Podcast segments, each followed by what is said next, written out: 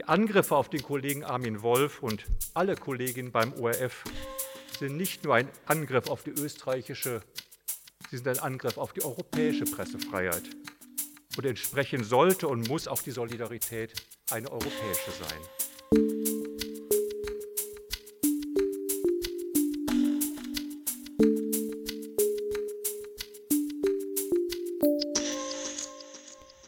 Herzlich willkommen beim Concordia Podcast.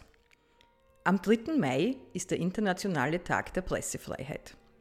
Rund um dieses Datum verleiht der Presseclub Concordia jedes Jahr die Concordia-Preise. Mit dieser Auszeichnung werden publizistische Leistungen in zwei Kategorien, in der Kategorie Pressefreiheit und in der Kategorie Menschenrechte und Demokratie geehrt. Im Jahr 2019 war die Verleihung geprägt von Sorgen um die Pressefreiheit in Österreich. In der heutigen Folge des Podcasts hören Sie Auszüge aus den Reden, die bei der Preisverleihung dieser Sorge Ausdruck verliehen. Die Vorsitzende der Jury, die Juristin und frühere Spitzenpolitikerin Heide Schmidt, zeigte sich in ihrer Rede alarmiert über die sich häufenden Angriffe auf unsere Grundrechte. Ich hätte aber nie gedacht, dass noch zu meiner Lebenszeit in meinem Land die Verteidigung der Pressefreiheit und der Menschenrechte von so hoher Wichtigkeit werden würde. Ich habe es mir nicht vorstellen können. Ich habe es nicht für möglich gehalten, und der Herr Dr. Koller hat es ja schon angesprochen, ich habe es nicht für möglich gehalten, aber ich gehe noch einen Schritt zurück, dass im Jahre 2018 ein österreichisches Ministerium ganz offiziell seinen Beamtinnen und Beamten vorgibt, welche Art von Informationspolitik sie betreiben sollen, je nachdem, wie genehm diese Zeitung ist. Ich habe es nicht für möglich gehalten, dass Regierungsmitglieder oder Mitglieder einer Regierungspartei, um das abzudecken, äh, Journalistinnen und Journalisten wegen ihrer Fragestellung sie offen angreifen, sie einzuschüchtern versuchen und sie diffamieren. Und ich habe es nicht für möglich gehalten, dass es möglich ist, dass der quasi Aufsichtsratsvorsitzende des öffentlich-rechtlichen Rundfunks diese Vorgangsweise stützt und selber fortsetzt. Das war in meiner Vorstellungswelt für meine Lebenszeit ehrlich gestanden nicht drinnen. Die Einschränkung der Pressefreiheit beginnt bekanntlich nicht mit einer Gefängnisstrafe, sondern das ist nur ihr offensichtliches Ende und im Übrigen damit auch das Ende der Demokratie. Und den Weg dorthin deutlich zu machen, das zeichnet die meisten, fast alle der eingereichten Arbeiten für den Concordia-Preis aus. Und die überzeugende Qualität so vieler Arbeiten hat es uns wirklich schwer gemacht, uns zu entscheiden für nur einen Preis.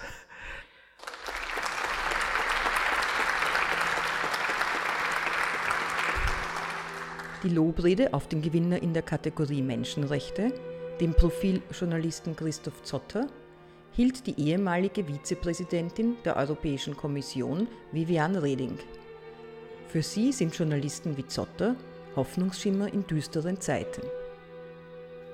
Meine sehr verehrten Damen und Herren, freie, selbstständige Journalisten, die für freie, selbstständige Medien arbeiten, riskieren leider immer mehr zur Mangelware zu werden.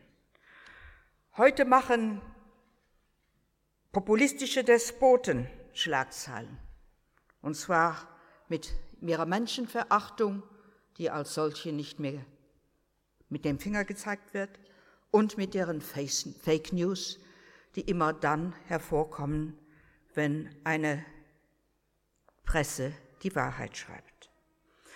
Aber für die Trumps und die Orbans dieser Welt gehört Medienhetze zum Alltag. Es wird ja nicht mehr erklärt. Es wird niedergebrüllt. Es wird ja nicht mehr argumentiert. Es wird mundtot gemacht. Und schlimmer noch, es wird tot gemacht.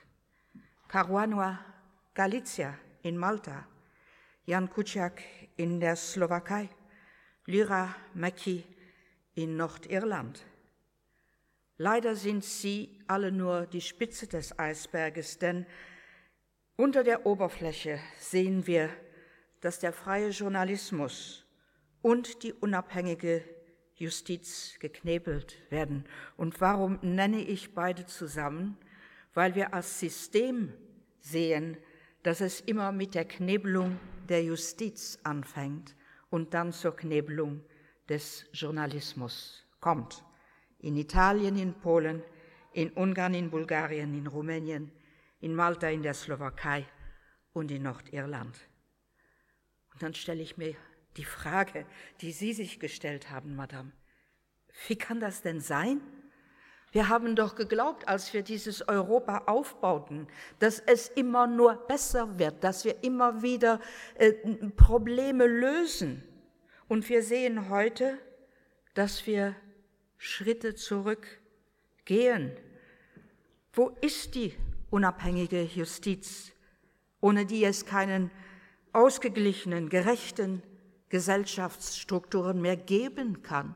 In den Ländern, die ich aufgezählt habe, wird sie geknebelt. Wo ist dieser unabhängige Journalismus, der über die Stränge schlagen sollte, so viel er will, und dass wir das unterstützen dürfen? Aber trotz Cambridge Analytica, wo Wähler manipuliert werden, im Versuchsakt in, beim Brexit-Referendum und danach in der Ausführung bei den Präsidentenwahlen in den USA. Trotz Bannon, der Mastermind, das Mastermind hinter diesem Analytiker, der jetzt versucht, die äh, Rechte in Europa zu reorganisieren, trotz Auswüchse eines Mélenchon, um nicht nur von der Rechten zu reden, sondern eines aktiven Linkspolitikers in Frankreich, der Texto gesagt hat, der Hass auf Journalisten sei gerechtfertigt. Aber trotz all dem gibt es die Lichtblicke. Und ich glaube, es ist wichtig, nicht nur immer auf das Negative zu zeigen, sondern das Positive in die Vitrine zu stellen. Schauen Sie mal diese freien, selbstständigen Journalisten und diese freien, selbstständigen Verleger, die sich nicht unterwerfen, sondern die agieren, die gibt es. Und deshalb ist es so wichtig, dass wir gerade den Profiljournalisten Christoph Zotter in die Vitrine gestellt haben. Und Christoph Zotter zwingt uns hinzuschauen, uns in Frage zu stellen und uns zu schämen. Und es ist dieser Journalismus, meine Damen und Herren, den wir in Europa brauchen. Das schonungslose Beständnis aufnehmen ohne vorgefertigte parteipolitische Rücksichten. Das scheint mir nämlich wichtig zu sein. Und bitte, mein Plädoyer. Eine Verbrüderung und Verschwesterung zwischen Menschen, die wo immer sie eine Verantwortung tragen, in der Politik, im Journalismus oder in der Gesellschaft, sich die Hand reichen und sich zusammen einsetzen. Wenn wir das nämlich nicht tun, werden die anderen gewinnen. Und wenn die anderen gewinnen, dann haben wir alle verloren. Danke.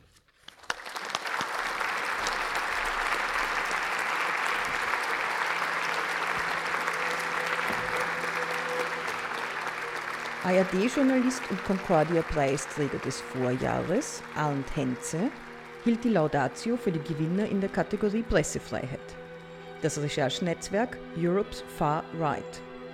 Auch er fand klare Worte für die Angriffe auf Europas Pressefreiheit.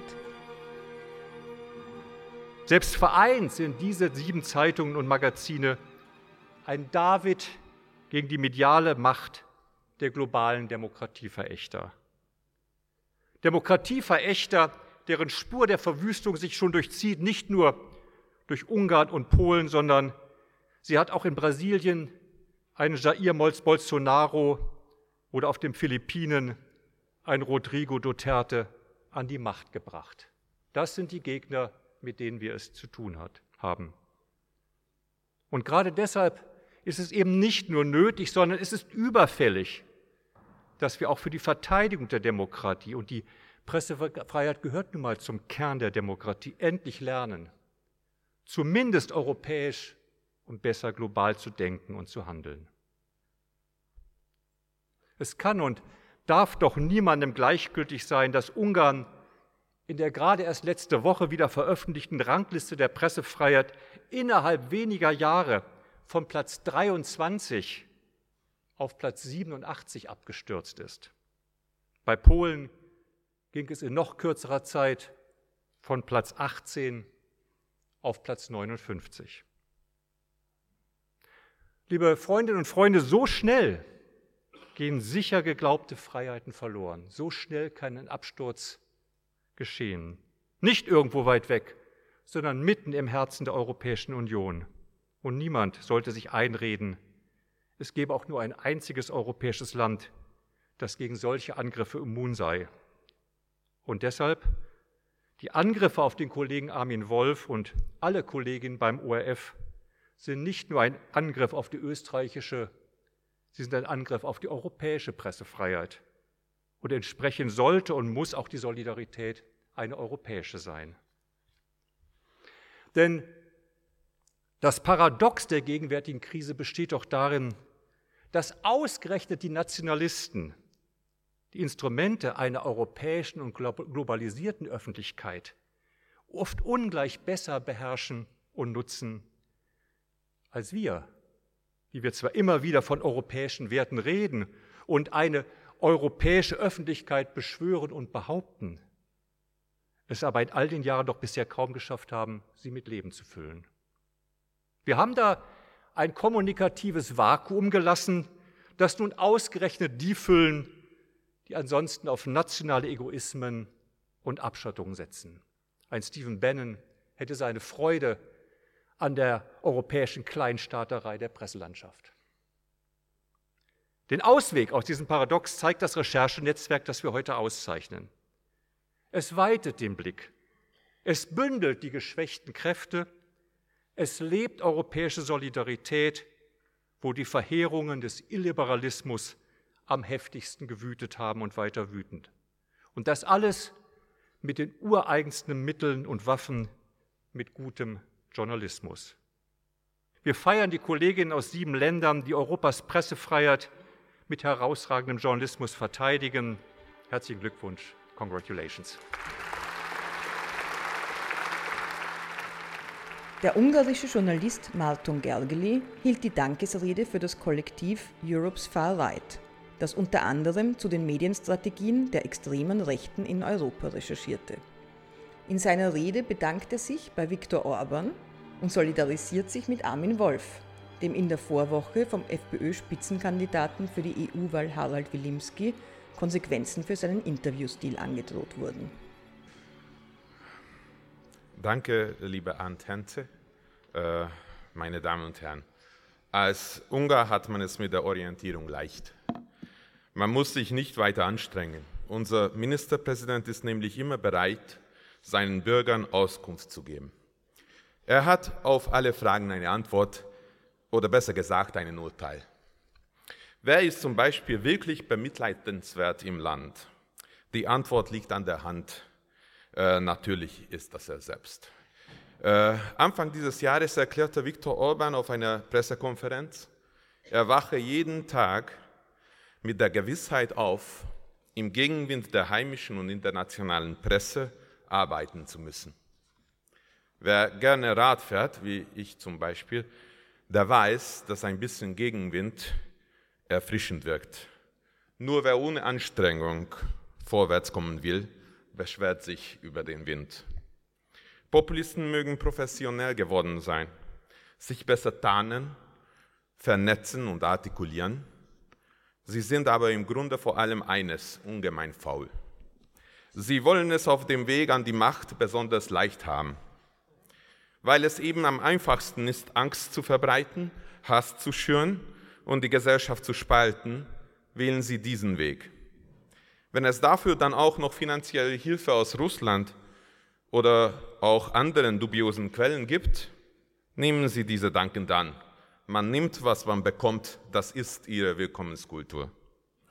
Erfinderisch ist das nicht gerade und er sollte Ihnen dafür ein ohrenbetäubender Orkan ins Gesicht blasen, nur tut es das leider nicht. Wer doch dagegen hält, wird noch an der Stelle, noch im Studio bedroht. Armin Wolf hilft auch uns Journalistinnen und Journalisten aus sieben verschiedenen Ländern, den Fokus nicht zu verlieren. Nur gemeinsam können wir uns notdürftig vor diesen Politikern, ihren Staatsanwälten und Oligarchen schützen. Heute stehen wir geschlossen hinter Armin Wolf. Er zeigt, wie unerschrocken wir auch sein wollen. Heute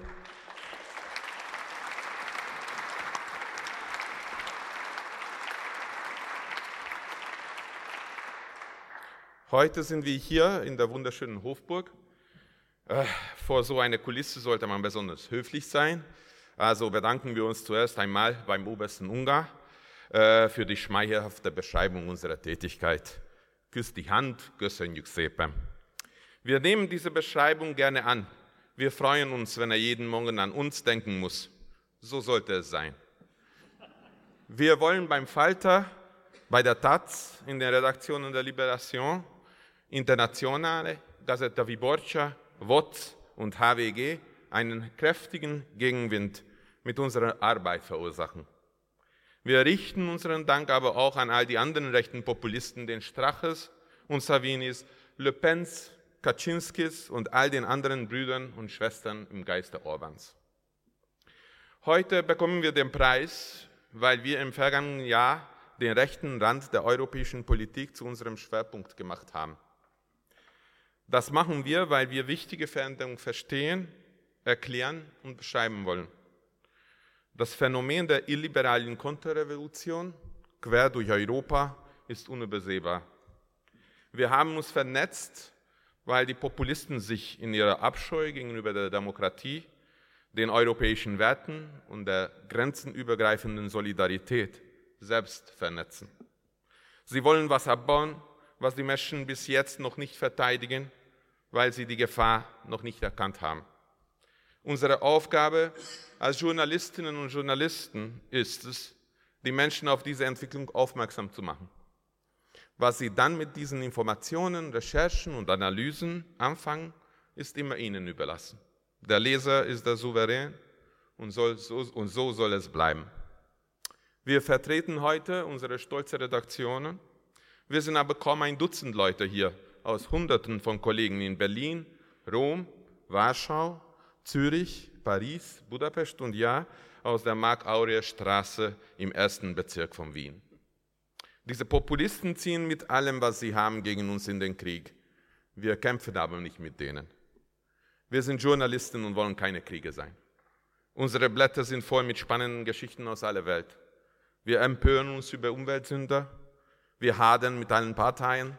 Wir streiten uns über Sachthemen, denken über kulturelle Ereignisse nach und freuen uns mit Katie Boomen, die das erste Mal ein schwarzes Loch auf einem Foto der Welt zeigen konnte.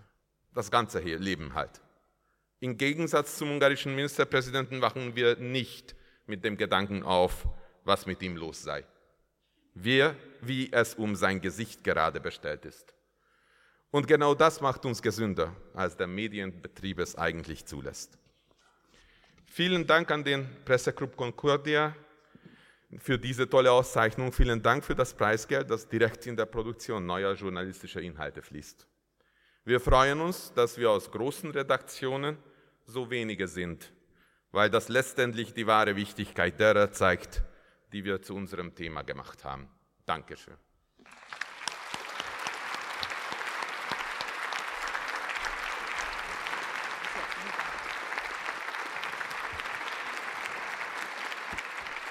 Der Presseclub Concordia setzt sich seit 1859 für die Pressefreiheit ein. Und das wird auch noch lange so bleiben. Wir danken fürs Zuhören, folgen Sie uns auf Facebook und Twitter und bleiben Sie über unsere Aktivitäten informiert.